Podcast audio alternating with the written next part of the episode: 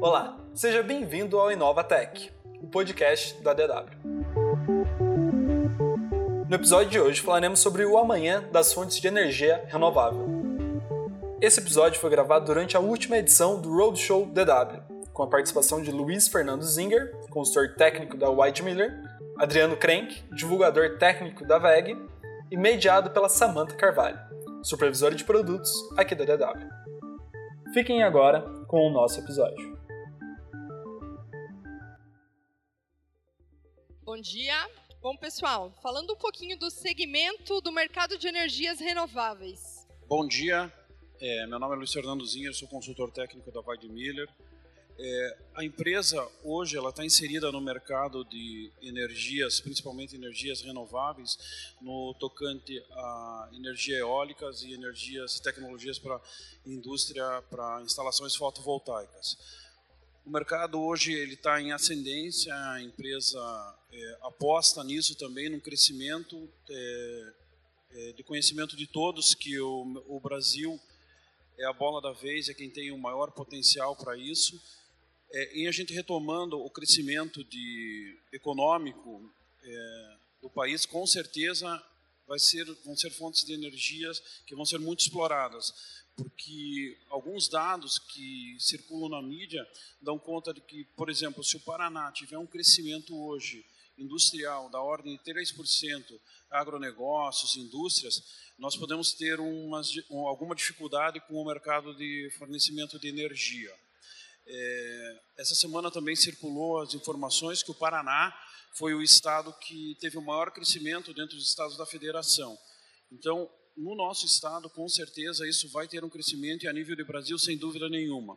E quem apostar em novas tecnologias, como a Vaidemiller tem feito, a gente vê que a VEG também tem desenvolvido muita pesquisa nesse sentido, indústria 4.0, que a gente vai explorar um pouquinho mais daqui a pouco, com certeza vai sair na frente da concorrência e vai conseguir ter um resultado melhor no mercado. Legal, obrigada, Zinher. Adriano, você quer se apresentar e falar um pouquinho sobre como sim. a VEG está interagindo no mercado de energias renováveis? Claro, claro. Ah, estão me ouvindo, tudo certo. É, bom dia a todos, né, pessoal que estão me ouvindo aí. Meu nome é Adriano, eu sou divulgador técnico lá dentro da VEG, engenheiro de aplicação. Eu trabalho aqui com o mercado do Paraná também. Então, assim como o nosso amigo Luiz comentou aqui, é, a VEG está inserida na, é, na, questão de pesquisa né, em, em, relação a energias renováveis. A gente está muito voltado a esse segmento. A gente vê muito na, na mídia a divulgação de novos, novos mercados, novos conceitos aí. Por exemplo, é, tração elétrica é um deles, utilização e eficiência de energia elétrica, é, a parte de geração, biomassa. Depois eu vou trazer alguns dados aqui para a gente comentar também. Bom, o mercado de energia ele interage com a indústria 4.0, Zinhers. Pode dividir um pouquinho com a gente essa interação? Conforme eu havia dito no, no início, quem é, tiver voltado hoje para a indústria 4.0 com certeza é, não tem como se desvincular do mercado de energia. Porque ontem a gente conversou muito aqui sobre eficiência energética, indústria 4.0. É, isso é uma constante, é a quarta revolução industrial, a gente está é, presenciando isso, não tem como voltar atrás. Hoje a gente tá, trabalha com equipamentos que já podem tomar decisões próprias, que podem é, interagir mais com os usuários e com os consumidores. Então, indústria 4.0 não pode ser desvinculada da eficiência energética. Hoje a gente é, como o Adriano colocou ontem ali, a gente tem analisadores de energia, programadores de demanda, você tem eficiência energética em iluminação, em transmissão, condutores elétricos evoluindo, a gente vê uh, nos estantes aqui. Então, indústria 4.0 está diretamente ligada com eficiência energética, com economia de energia e com geração. Então, são coisas que estão intimamente ligadas e não podem ser desvinculadas. Perfeito. E aí, falando um pouquinho sobre a questão sustentabilidade, Adriano relativa à sustentabilidade. Quais são as soluções de energias renováveis que a gente tem hoje vigentes voltada a esse tema? Muito legal, muito legal. Essa parte de sustentabilidade. Eu trouxe alguns dados aqui. Ó, ontem a gente começou a conversa é, com alguns dados. Então, é, até o pessoal me olhou feio quando eu trouxe esses números aqui. Porque se a gente olhar a matriz energética mundial, isso aqui são dados tirados do site do, do governo federal do Brasil. Então, a gente tem algumas informações ali da matriz energética. É, então, o, o, a matriz energética mundial hoje, 31% ela está baseada no petróleo, está né? Tá baseada na, em geração, é, em utilização de petróleo. Quando a gente fala em energias renováveis, tem que ficar bem claro o seguinte, que energia é, não é só energia elétrica. A gente tem energia térmica, tem energia utilizada para tração, né, movimentação, por exemplo, nos automóveis. Então, quando a gente olha esse cenário, 31% da energia consumida no mundo vem de fontes não renováveis, né? seria petróleo. É 29% carvão, que também acaba sendo uma fonte não renovável. Se a gente trazer para o Brasil a matriz energética, agora vai surgir umas caras feias aí. Foi nesse momento que o pessoal me olhou feio ontem. É... Deixa eu só pegar aqui o valor. 12% da energia, 12% da energia é, brasileira, não energia elétrica, energia brasileira vem de fontes hídricas. Né? Daí o pessoal olhou com uma cara assim, pô, mas 12% vem de fontes hídricas, é 12% da energia consumida no Brasil, certo? Então, 36%, por exemplo, é petróleo e derivados de petróleo, né? ou seja, é a energia utilizada nas indústrias para queimar é, é, para aquecimento de caldeiras, né, como por exemplo o gás, sistemas de tração, como por exemplo o automóvel. Todo mundo que chegou hoje aqui deve ter vindo de carro e provavelmente esse carro é combustão. Então utilizou energia não renovável para chegar aqui. É, e esse é um mercado que está se desenvolvendo muito. Né? Até um comentário ali, nós fechamos há pouco tempo um fornecimento para a Volkswagen, né, junto com a, com a Ambev, fornecimento para a Ambev de caminhões de entrega dentro da cidade, por exemplo, Curitiba, entregas de curto alcance, certo? Então, todo o powertrain desses caminhões VEG, né, utilizando o motor da VEG é, e os inversores da VEG para tração, né, um produto dedicado ali para tração. Só para finalizar minha linha de raciocínio aqui, ó, a, a matriz energética brasileira, então, a 12% sendo proveniente de energias hídricas. Agora, quando a gente traz para o cenário de energia elétrica, né, de energia elétrica, que é o nosso, nosso foco aqui de, de trabalho, é, 60% da energia consumida no Brasil vem de fontes hídricas. Aí o pessoal ficou mais calmo ontem, né? não fizeram tanta careta, né? É, que realmente 60% vem de energias hídricas. É, e só para curiosidade, então, 15% energia fóssil, certo? Derivados de petróleo, carvão, tudo mais. 8% eólica e 9% biomassa. E aonde que está sendo consumida essa energia toda? No setor de transportes, energia no geral, não só energia elétrica, 30% é responsável do setor de transportes e o setor industrial 37%, sendo os dois grandes responsáveis pelo consumo no Brasil. Então, focado ao nosso negócio aqui, tanto Wagner, tanto VEG, a gente está falando muito forte na parte industrial. Daqui a pouco a gente vai comentar um pouquinho de solar também, né, alguns detalhes na parte solar, né, na parte residencial, mas é, na parte industrial a gente tem um consumo de energia muito elevado, certo? Só alguns dados aqui para a gente trazer né, para o nosso, nosso bate-papo. Legal. Né? E aí, diante desse cenário que você levantou, né, que a gente conhece, de um cenário com aqui no Brasil, a gente tem um recurso hídrico interessante, embora teve situações onde a gente tenha passado aí por apagões, a gente tenha Sim, passado por anos, alguns, algumas situações de crise hídrica, mas o que é o motivador, Zinger? Por que investir em energias, em outro tipo de energia. Só, só para pegar um ganchinho do que, o, do que o Adriano falou, aí ontem a gente comentou aqui, até falei a respeito do, do Nobel lá de Química que ganharam, a respeito das baterias de lítio. É, nos telejornais ontem foi vinculado e muito interessante a respeito do carro elétrico, apareceu Itaipu, que eu até falei que eles têm uma pesquisa para desenvolvimento de bateria e tal, e na chamada e depois na, na, na manchete, não só na manchete, mas também na, na reportagem apareceu exatamente o carro monoposto da, dentro de Itaipu circulando, já tive a oportunidade de circular, é muito legal. É, dentro desse, desse cenário de desenvolvimento de tecnologia que a gente está vendo aí, existem alguns índices que estão dando indicativos de que o, o mercado está se voltando para isso. Por exemplo, em 2016 nós tínhamos 42% é, de energia limpa, de, da geração de energia voltada para energia limpa. Né? Isso considerando biogás, considerando é, biodiesel, que, que, que, o Adriano falou ontem também, é, energia eólica e energia fotovoltaica. Hoje nós já estamos com um índice de 48%. Então, a gente vê um crescimento, a gente vê as indústrias e é uma preocupação, não só no sentido de como a gente falou, do meio ambiente, mas também de se precaver para uma falta de energia. Essa falta de, de esse apagão, esses apagões que você bem falou que a gente teve aí, a gente tem recursos hídricos, o Paraná é riquíssimo nisso, mas são fontes findáveis. Você não pode estar colocando uma represa atrás da outra no rio. A gente vê o Rio Iguaçu, que é totalmente explorado nesse sentido. É, você não pode criar mais uma Itaipu. Você começa a, a ter limitações nesse sentido. Então, recurso hídrico, Ele tem um impacto ambiental, é uma energia mais limpa, mas ele tem as suas limitações.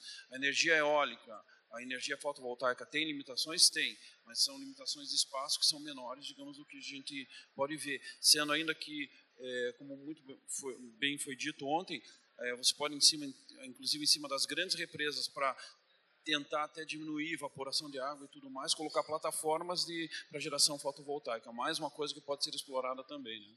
Legal, acho que complementar várias modalidades diferentes de geração é super importante. Mas também tem um ponto interessante que é a questão, por exemplo, do quanto o marketing impacta. E aí, qual que é o, exatamente o impacto para o meio ambiente, porque a gente vê algumas empresas sinalizando algumas possibilidades em relação a energias é, renováveis, contudo, tem muito do pessoal dizer assim, ah, acho que isso ali é muito mais marketing do que uma, uma efetivamente selo, o selo um verde, né? técnico, um selo verde. Você pode falar um pouquinho para nós a respeito desse desse meio, claro, claro, Adriano, claro. por favor. É, até essa questão do marketing, a gente tem que tomar um pouco de cuidado, né, em alguns casos aí, né, que pode, pode ser uma propaganda aí um pouco, um pouco perigosa, né. Como o Luiz comentou agora, em relação à geração, à utilização de outras energias como biodiesel, né, o biodiesel que é de, de fontes não finitas, né, que você consegue plantar de novo soja, plantar de novo milho, tudo mais para reutilizar esse é, o etanol que a gente utiliza nos nossos carros também. Se a gente pegar na história aí, quando começou essa, essa essa utilização aqui no Brasil, em torno de 1980, né, a utilização do etanol é, para a utilização de, de tração elétrica, a propaganda foi muito forte na época. Né? Até teve vários carros que saíam de fábrica já com, com etanol tudo mais.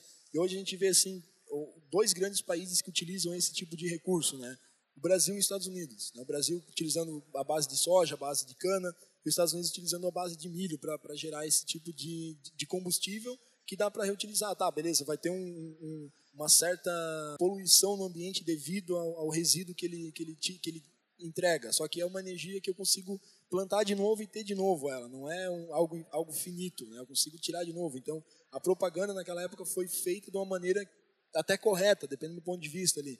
É, outro ponto interessante para a gente falar, ele comentou da, da energia eólica e da energia é, utilizando dupla geração, uma combinação de energias. Né? Quando a gente tem o lago lá que gera energia hídrica e você coloca uma, uma plataforma em cima dele com placas solares, né? Você combina duas energias. Uma outra combinação que tem também, tem alguns parques no Brasil aqui instalados, que a gente acabou trabalhando também, até no litoral sul ali de Santa Catarina, de repente quem já passou na 101 deve ter visto ali, é um parque de energia instalado com energia eólica e uma, uma placa solares no chão, né? Então é uma combinação de energia durante o dia o gráfico de geração é, solar é alto, né, porque tem sol durante o dia, à noite você não vai ter geração solar, e o, a geração de energia derivada do vento, energia eólica, é, é, um pouco mais baixo durante o dia comparado à noite. Então você combina essas duas fontes de energia e você consegue ter uma energia é, um pouco mais é, segura.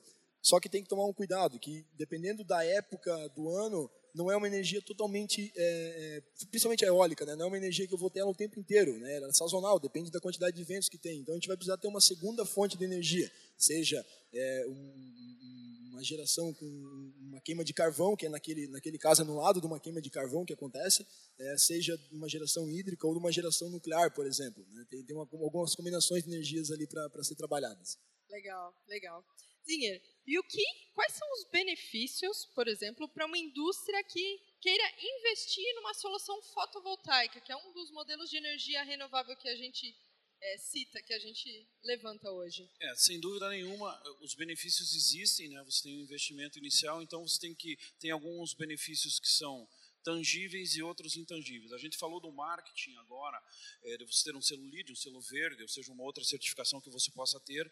É, há que se tomar muito cuidado, porque você tem um marketing positivo, você tem um marketing negativo em cima disso, mas de qualquer maneira, quem tiver, fizer um investimento é, saudável, seguro, com um projeto, tudo certinho, você vai ter um retorno financeiro. Como eu conversei ontem com o pessoal, você tem um período de payback que está sendo reduzido, esse período está sendo reduzido que a gente vê é, nos últimos anos. Então, a empresa faz um investimento inicial um pouco mais alto e ela vai ter um retorno disso com um, um período um pouco mais curto.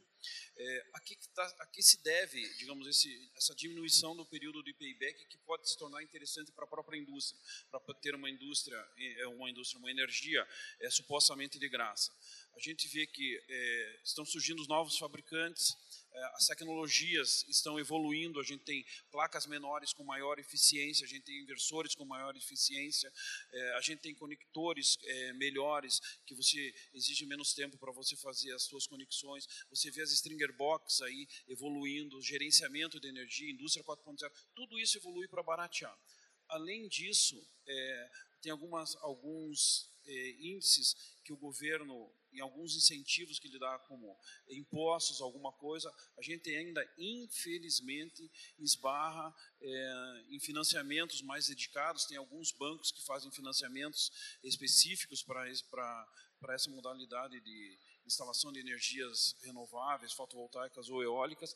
A gente ainda esbarra, é, há uma dificuldade grande, podia ser, o governo podia flexibilizar um pouco mais, a, a fazer o, é, a finimização código FINAME para você ter acesso a recursos do BNDES para esse tipo de coisa. Então, são coisas que você ainda esbarra, mas que, que o retorno é garantido, sem dúvida nenhuma, se a, se a indústria é, investir, ela vai ter esse retorno aí, a gente está estimando em 5, 7 anos, 9 anos, e a partir daí você só tem, digamos, lucro com investimento. E cada Legal. vez o payback menor, né? E aí, a gente falando de payback, além da questão do payback, dos retornos de ganhos, você enxerga outros ganhos com dessas certeza. tecnologias com renováveis? Com certeza, com certeza. A gente tem é, questão de ganhos ambientais, questão, questão de ganhos é, sociais, né? tem muitos, muitos investimentos. Né? É, até questão, quando a gente, não dá para falar de energias renováveis sem falar de eficiência energética. Eu acho que isso é um, é um paralelo que existe aí. É, se eu não conseguir transformar a minha indústria, transformar o meu consumo de energia em 100% renováveis, então eu vou tomar um cuidado para desperdiçar o menos possível. Né? E eu acho que tem, tem que seguir essa linha. Esse é o primeiro passo para começar a trabalhar é como que eu vou reduzir esses meus custos. Então, trabalhar muito forte com eficiência energética. Só complementar um gancho ali que o Luiz comentou, a questão é, tem que ser levada em conta também toda a questão de manutenção que você havia comentado ah, ontem, né? Nas placas solares, o que, que tu vai ter? Limpeza dos, dos da, das placas e a, os conectores, né? Que é o que vai, a longo prazo, que, o que vai, vai, vai necessitar é, de manutenção. Em relação à questão de eficiência energética, a gente trabalha, quando você passa numa indústria, você enxerga uma torneira vazando, uma, uma tubulação rompida, isso chama atenção, isso atrapalha, isso incomoda, você vê aquela água vazando. Se você vai, alguém teve a oportunidade de entrar numa indústria final de semana, onde a rede, onde a tubulação é, de, de, ar comprimido fique ligada, você escuta um vazamento à distância, isso incomoda. Né? Então são coisas que indicam que você tem um desperdício de energia, certo? Agora, energia elétrica, está lá um motor rodando, eu não, eu não consigo ver energia elétrica, eu não consigo cheirar ela, eu só consigo sentir. Né? Se eu tomar um choque, se eu botar a mão nela. Né?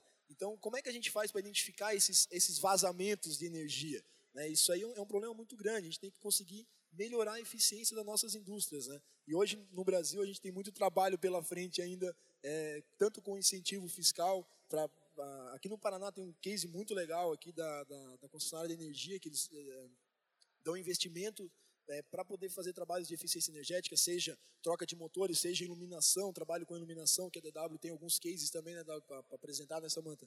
Tem alguns outros detalhes também ali.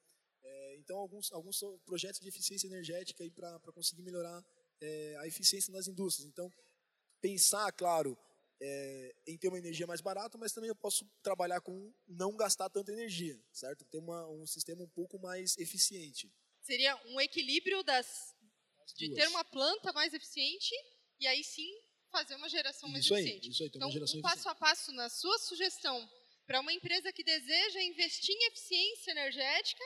É um paralelo desses dois. É um paralelo desses combinação. dois. Uma não combinação. sozinho. Não, não tem como caminhar sozinho, é um paralelo é, dos dois. É, o, energia elétrica, como, como, a gente costuma dizer, não tem cor, não tem cheiro e não tem gosto. Né?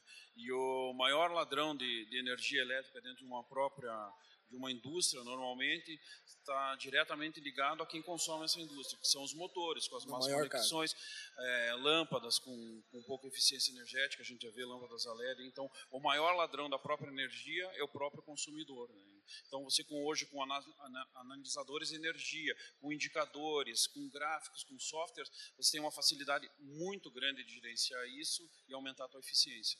Legal. E, e é, só, só, um detalhe, e é incrível, pessoal, é, eu visito bastante, bastante empresas aqui no Paraná, né, consumidores finais, é, empresas que não têm nenhum projeto, nenhum um trabalho em cima de correção de fator de potência ainda. Né? Você abre o painel do cara, parece um ninho de rato ali dentro, ali, né? os, os, os cabos tudo largado.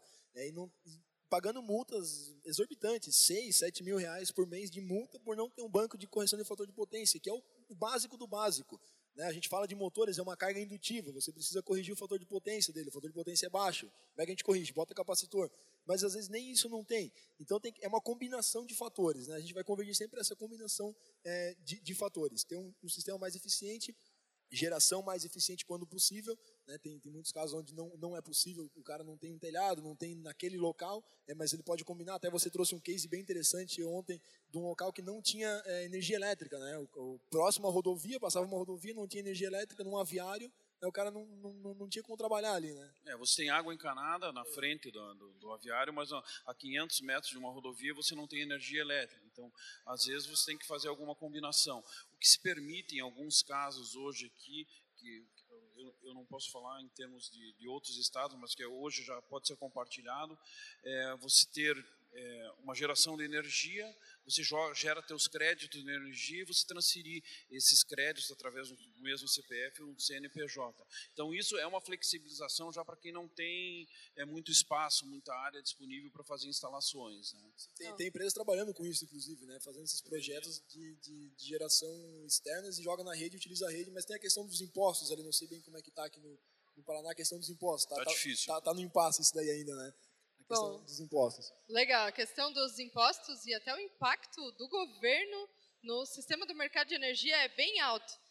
E que você dividisse um pouquinho com a gente, Zinher, essa questão do quanto os incentivos podem é, beneficiar o investimento em energias renováveis, por exemplo. Ah, isso sem dúvida nenhuma, né? Se a gente tiver um, um, eu acho que infelizmente nós vamos ter, como eu falei, se a gente tiver um crescimento e eu diria um apagão, mas uma dificuldade de, de, de oferta de energia elétrica, o governo vai ter que sentir dessa forma para ele gerar algum outro tipo de incentivo, porque hoje, digamos, está tranquilo, a gente está com, uma, um mercado econômico, e com um cenário é, que está indicando o crescimento, a gente já tem sentido é, do que está crescendo nos últimos meses. Se isso aumentar, se isso aumentar assim sistematicamente, vai ter um impacto. O governo vai ter que tomar alguma providência, talvez incentivo em, energia fotovoltaica e energia eólica. É, na região oeste do Paraná hoje existe uma deficiência de instalação de 200 aviários. Nós estamos falando aí na ordem de mais ou menos uns 2 ou 3 milhões de, de aves sendo produzidas. Isso é uma deficiência porque o mercado externo está exigindo que a gente consiga exportar mais. Se esses aviários entrarem hoje, se entrassem hoje, eu não diria não precisa entrar 200 aviários para uma cooperativa, mas se entrar um aviário é, por dia em operação, a gente não tem mais energia suficiente. No caso desse, desse cliente nosso aí, ele teve que puxar uma rede particular para fazer, o lugar era viável, tinha água, tudo certinho, só que ele não tinha a energia elétrica. Nossa, para nós é até estranho a gente pensar que algum local não recebo energia elétrica, que para nós é um, algo muito, muito elementar, muito básico. Não dá né? para pensar mais sem, sem, viver, viver sem isso. Né? Adriano, aproveitando o tema, sobre a questão dos sistemas de geração fotovoltaica, por exemplo, existe o modelo on-grid, off-grid. Você pode falar um pouquinho melhor sobre essas tecnologias, sim, sobre sim, as sim. baterias, o desafio aí que a gente tem é, pela o, frente o, em relação às tecnologias? Claro, claro. Vai, vai convergir para o governo, né? Dependendo do que o governo vai, vai, vai, trabalhar, vai ser mais viável você ter um sistema on-grid ou off-grid, né? Depende de como, como vai ser essa, esses incentivos e a tecnologia, né? É, em, em, sistemas de armazenamento de, de, energia mais, mais viáveis e com uma duração um pouco maior. É, mas no sistema on-grid, por exemplo, você trabalha conectado à rede, né? Então você gera energia. É, a gente tem nossos multimedidores, por exemplo, né, só, um, só, um, comentário aqui, né, que, que um fornecimento já bidirecional, é, e onde você consome da rede, e dependendo, esse aqui é um detalhe, né, a gente fornece para todo o Brasil, então dependendo do estado que você está fornecendo, você respeita uma legislação diferente, então tem que fazer o abatimento do ICMS, não tem né, compensação um para um ou não é, então tem alguns detalhezinhos ali para ser trabalhado quando a gente fala no sistema é, no sistema on-grid, onde você gera energia. Por exemplo, durante o dia eu estou gerando energia suficiente para casa e estou jogando para a rede. Estou consumindo num outro ponto, num outro local que eu tenho. Eu posso consumir, tirar isso da rede em outro ponto que eu tenho. À noite eu consumo da rede de volta essa energia. Isso tem alguns impactos, né, quando a gente fala, e o governo tem um pouco de medo em relação a isso daí, porque você está utilizando, é, você está deixando de utilizar a energia gerada por uma hidrelétrica, por uma Itaipu ou por alguns sistemas é, hidrelétricos. Então, pode, né, no futuro, isso aí existe alguns estudos que pode existir algum colapso quando você não tiver esse consumo de energia. Então você vai ter que abrir lá todas as barragens, então você está desperdiçando energia armazenada, energia hídrica lá armazenada. Então é, é isso não está bem claro ainda esses estudos aí como é que vai ser, vai, vai se definir para frente. No sistema off-grid é o mais é, é, ele trabalha não conectado à rede. Você gera energia, guarda na bateria, à noite retira da bateria e utiliza. Um exemplo bem simples: é um local onde não tem energia, rural né? O, o, a gente tem vários, várias aplicações desse tipo já. O cara ele tem uma bomba de água, ele tem um sistema fechado, ele trabalha com um, um, uma placa solar, um inversor de frequência e um motor conectado numa bomba né, só para puxar água lá para casa, para um sistema de alimentação de animais. Imagina um pasto grande lá, você precisa não, não tem um rio corrente, não tem água,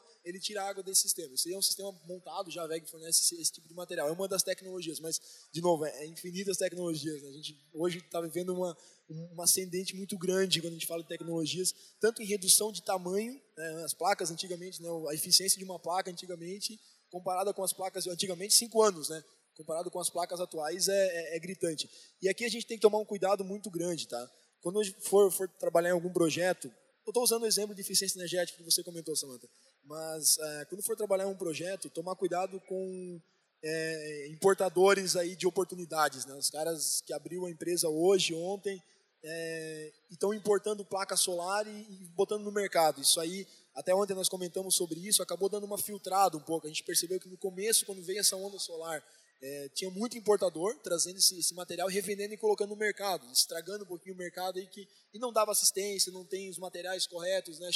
né alguns deu alguns exemplos aí ontem é, e hoje a gente viu que deu uma filtrada um pouco nisso aí. O mercado já entendeu não, ó, se eu comprar desse, desse, desses fornecedores, seja os materiais ali de conexão, tudo mais, seja as placas, seja os inversores, eu vou ter uma garantia que daqui a 5, 6 anos, né, eu, eu vou ter é, um suporte desse produto. Primeiro, né, ah, todo mundo começa a falar de, de, de, principalmente solar, né? O cara fala de 20, 25 anos a garantia que está dando, né? Então, mas os testes realmente que foram feitos com isso daí, né, de 20, 25 anos, será que essa empresa vai estar no mercado daqui a 20, 25 anos? Né? Então, procurar sempre empresas sérias, né? Se, se é para dar um conselho, procure sempre empresas sérias, né? Legal, obrigada. E aí, aproveitando a questão das empresas que vocês representam aqui, grandes nomes, né? Como a Vai Miller está se estruturando para o mercado de energias renováveis? É, a Van Miller tem uma, uma, uma fábrica dedicada na Espanha que já está atuando bastante tempo, principalmente para eólicas e fotovoltaicas. Normalmente nós não temos, na área de fotovoltaicas, não somos produtores, fabricantes ou encapsuladores de placas, nem fabricantes de inversores, mas é aquilo que está entre a placa, digamos, de inversor, que são os stringer boxes, os sistemas de gerenciamento através do Transclinic, que é um produto que nós temos, e os conectores e protetores de surtos dedicados a a corrente contínua, a energia fotovoltaica, a gente já produz, já desenvolve, é, tem centros de tecnologia, de pesquisas na Europa que, são, que estão voltados exatamente isso. E se, foi o que, o que a gente estava conversando a respeito da eficiência energética, de cabos, de, de conexões. Você tem que estar tá evoluindo, tem que estar tá pesquisando, tem que estar tá correndo atrás, porque o mercado também está evoluindo. Você tem que evoluir tecnicamente, tecnologicamente, e tem que diminuir os custos, porque o mercado está aí para, digamos, para consumir quem tiver, quem tiver, digamos, fazendo uma exploração é, indevida disso. A respeito só do que do que ele falou ali, uma, a gente tem aí uma, algumas coisas que evoluíram, né? Por exemplo, placas aqui no Paraná você tem que ter NBR, né? A NR que já te ajuda a filtrar os picaretas de plantão, né? Conseguir e, conexão na rede, né? Senão isso, não... exatamente. Senão, conecta, você pode ter até a tua plaquinha lá e tal, gerar é, alimentar o teu circuitinho, então, mas se você quiser fazer o sistema para você conectar na rede, a Copel vai ter algumas, algumas referências que ela está seguindo e graças a Deus está seguindo, né? Estão sendo mais criteriosos quanto ao ponto de instalação do inversor, a placa, alguma coisa. Eles não vão entrar na tua casa e dizer, a tua estrutura comporta ou não comporta, mas eles têm que ter acesso ao inversor, as placas têm que ter o, a, o NBR também, e a gente tem a norma que entrou em vigor aí, que isso aí eu acho que vai alavancar, vai, vai separar é, os homens das criancinhas. Foi o filtro, né? Foi o filtro. Exato. E a VEG, como a VEG está estruturando claro, equipes, claro. áreas para a tua área bacana. de energias renováveis. Bacana, bacana. Vocês têm tempo aí, pessoal? pessoal, não, é, é, o seguinte, não adianta a gente vir aqui falar de, de, de, de eficiência, de energias renováveis, de alguma coisa, sem utilizar dentro de casa. Então a gente tem alguns cases lá, por exemplo, dentro da fábrica, eu sei que alguns de vocês aqui tiveram oportunidade de visitar a VEG já em Jaraguá do Sul, aqui, né, uma empresa brasileira nascida aqui no, em Santa Catarina, duas horas daqui, né? É, lá dentro da fábrica nós temos uma, da, uma das fábricas, um dos galpões, lá um dos processos que é feito é a parte de trefilação. Então os fios que a gente utiliza para fabricar o motor, eles são trefilados, eles vêm em vergalhão, a gente vai reduzindo eles, né? a gente tem uma fábrica de tintas e vernizes, a gente utiliza esse verniz para fazer o isolamento dele. Essa fábrica de fios, a gente fez um, case muito interessante, um paralelo aí, tanto de eficiência energética quanto de indústria 4.0, que o Luiz comentou antes ali. Nesse sistema, é, foi analisado todo o consumo de energia durante um período, foi feito um estudo de energia ali durante esse período. Então a gente usa essa como propaganda dentro de casa. Né? Não adianta eu vir aqui falar de, de soluções aí, é, sem, sem falar o que, que a gente está fazendo, estruturando dentro da, da própria VEG. É, nesse caso, a gente fez a monitoração durante um período, instalou todo, todo o sistema de monitoração online e tudo mais, medição de energia e substituição de motores com o trabalho de eficiência energética, né? que são, são alguns viés ali para seguir. Analisar se o motor está realmente dimensionado, ver o meu processo, se eu posso variar o meu processo, variar a rotação dele e ver se a, a, data desse motor, se esse motor é mais eficiente ou não. Então tem alguns trabalhos ali para serem realizados. Esse é um dos exemplos. Quem tiver a oportunidade de visitar na VEG, perguntem sobre a fábrica de fios, tá? É bem, bem interessante. Adriano, eu sei que tem também as áreas de energias renováveis. Sim, é isso, é isso, é isso que eu quero chegar. Dedicados. Isso, aí, aí eu quero chegar. É, nessa, nessa fábrica a gente utilizou a parceria com as outras indústrias, com as outras fábricas da Vega. Quando eu falo outras indústrias dentro da Vega, né, outras fábricas dentro da própria empresa. E a gente utilizou a parte de medição de energia desses multimedidores, geração solar, tem um sistema de geração solar ali na garagem que utiliza essa energia no laboratório, então a gente pega essa energia no laboratório e existem as divisões dentro da Vega. Então a Vega Energia que trabalha, até um spoiler que eu dei ontem aí, né, um, um projeto novo que a gente está trabalhando e até saiu essa semana, no, semana passada saiu isso aí na, na, no noticiário, é, dentro do grupo da VEG Energia, que são máquinas de grande porte, a VEG está com um projeto bem interessante voltado é, a utilizar o lixo que as cidades geram para gerar gás, é, utilizar o gás, é, o resíduo desse lixo, o gás que é gerado desse lixo, para queimar, isso gerar um, aquecer uma caldeira, a caldeira é, girar uma turbina, a turbina girar um gerador e gerar energia elétrica, certo? O sistema dali para frente, né, do, da turbina para frente, já existe da caldeira para frente. O detalhe é você enclausurar é, esse gás gerado ali e queimar ele. Tá? Esse, esse, é, esse é um, um, dos processos. A outra parte é o, o grupo solar, a parte de energia solar, pelo, pelo Harry Neto é, a parte de tração elétrica, que acaba entrando nesse viés também, energia eólica, com várias plantas instaladas, aí hoje o potencial do Brasil, o grande potencial do Brasil está lá no Nordeste, mas quem já passou em Palmas aqui, né, próximo de vocês, aqui tem a cidade de Palmas, é, tem um parque instalado ali, um parque eólico, em Santa Catarina tem alguns parques também instalados, então várias frentes de trabalho aí, é, pensando, Legal. voltados a energias renováveis. Muito bom. Sim, Eri, para a gente se encaminhando para o fechamento do nosso bate-papo aqui, que a gente pode esperar aí dos próximos 5 ou 10 anos no mercado de energias renováveis? Olha, existem índices aí, eu, eu dei uma pesquisada, é, a gente tem que falar um, um prazo um pouquinho maior aí. É, existe um indicativo da Companhia Britânica de Petróleo, eles fizeram um estudo durante o ano de 2018 no Brasil, é, eles estimam que o crescimento de energias limpas, energias renováveis aí, né, de modo geral, ela tem um crescimento no Brasil da ordem de 7% ao ano.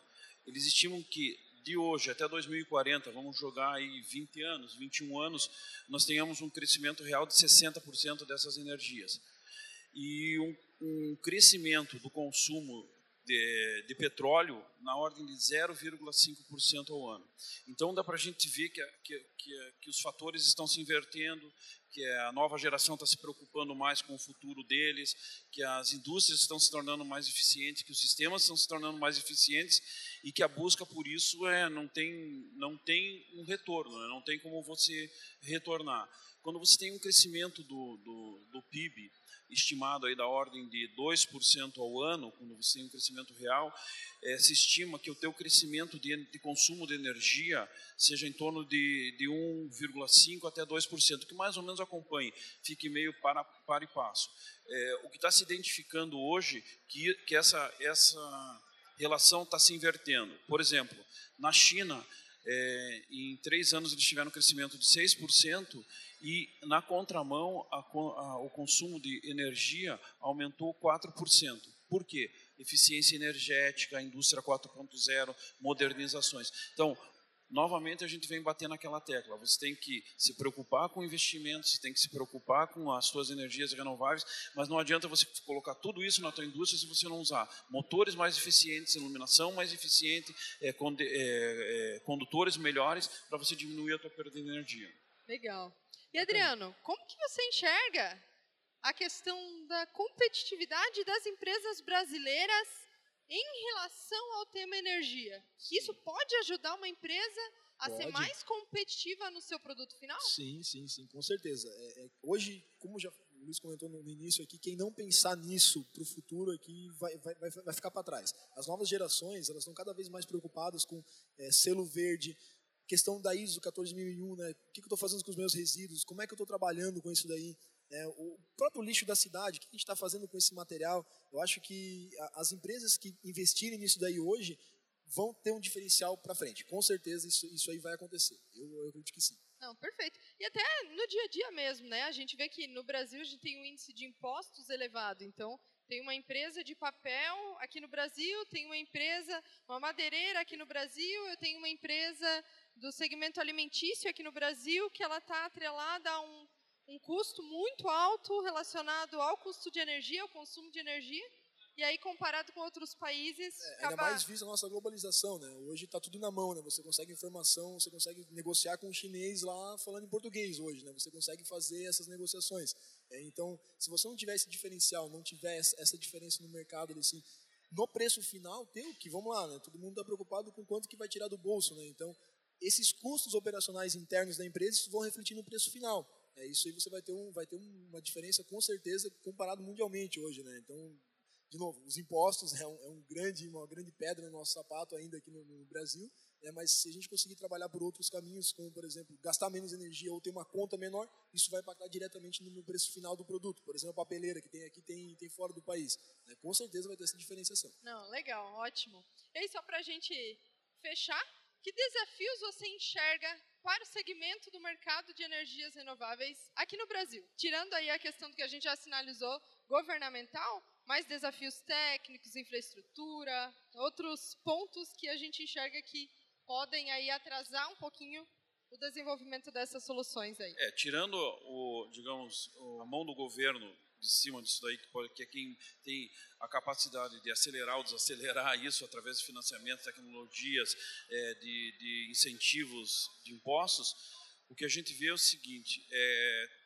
falta de mão de obra realmente especializada e de produtos de primeira linha. Isso pode causar um impacto. A Weidemiller, já há alguns anos visualizando essa necessidade, trouxe, é a única fábrica que nós temos fora da nossa, do nosso centro de referência na Espanha. Ela trouxe para o Brasil uma fábrica certificada, uma montadora dentro da nossa fábrica em Diadema, de stringer box certificadas e tudo mais. Só que você começa a competir exatamente com o que você falou, com o mercado não oficial, não certificado, é, não muito bons produtos. Então, isso pode ter um impacto realmente para frente em, nas suas instalações. Quem se preparar como instalador, que a gente comentou ontem com o Adriano, tem muito, não menosprezando qualquer profissão, mas muito eletricista instalador que uh, instala um disjuntor, instala um sistema de energia fotovoltaica. O perigo é um pouco maior. A gente está falando de algumas potências, algumas é, variáveis, algumas grandezas elétricas que têm que ser muito bem consideradas e avaliadas. Então, nesse sentido, é, se você não tiver, tiver uma demanda grande no mercado, que é o que a gente espera que cresça, né? o mercado cresça a economia, cresça a demanda, é, cresça a, as necessidades de equipamentos fotovoltaicos e não tiver mão de obra especializada, isso pode ser um risco. Eu acho que é o maior impacto. Quanto a, a você ter aí produtos, equipamentos, nós fabricamos, temos fabricantes de placa, como o Adriano falou, a importação, hoje se conversa com a China é, em português, importa placas e tal. Essas placas, inversores de boa qualidade, acho que se consegue trazer a própria VEG, está produzindo, já se produz os kits, tem incentivos, isso eu não vejo, mas acho que a mão de obra pode ser uma, quem tiver interesse aí se especializar pode ter um diferencial no futuro. Concordo contigo plenamente, era capacitação. Você precisa de pessoas capacitadas e, e com uma visão técnica é, qualificada para fazer esse tipo de Claro, claro. Legal que são oportunidades aí para desenvolvimento para todos que têm um interesse na área. Acho que é um universo azul aí grande para trabalhar. Muito grande. Pessoal, queria agradecer, queria pedir uma salva de palmas para a equipe Veg, Adriano, Bad Miller. Obrigada pela participação de vocês, gente. Valeu. Você pode ficar por dentro de tudo que a DW faz nas nossas redes sociais. No Facebook, arroba dw.materialelétrico. No LinkedIn, DW Material Elétrico. No Instagram, arroba DW Material Elétrico e EPI, tudo junto. Todos esses links estarão na descrição. Esse programa foi gravado ao vivo durante o Roadshow DW, mediado por Samantha Carvalho, com a participação de Luiz Fernando Zinger e Adriano Krenk. Apresentado e editado por Ayrton Silva.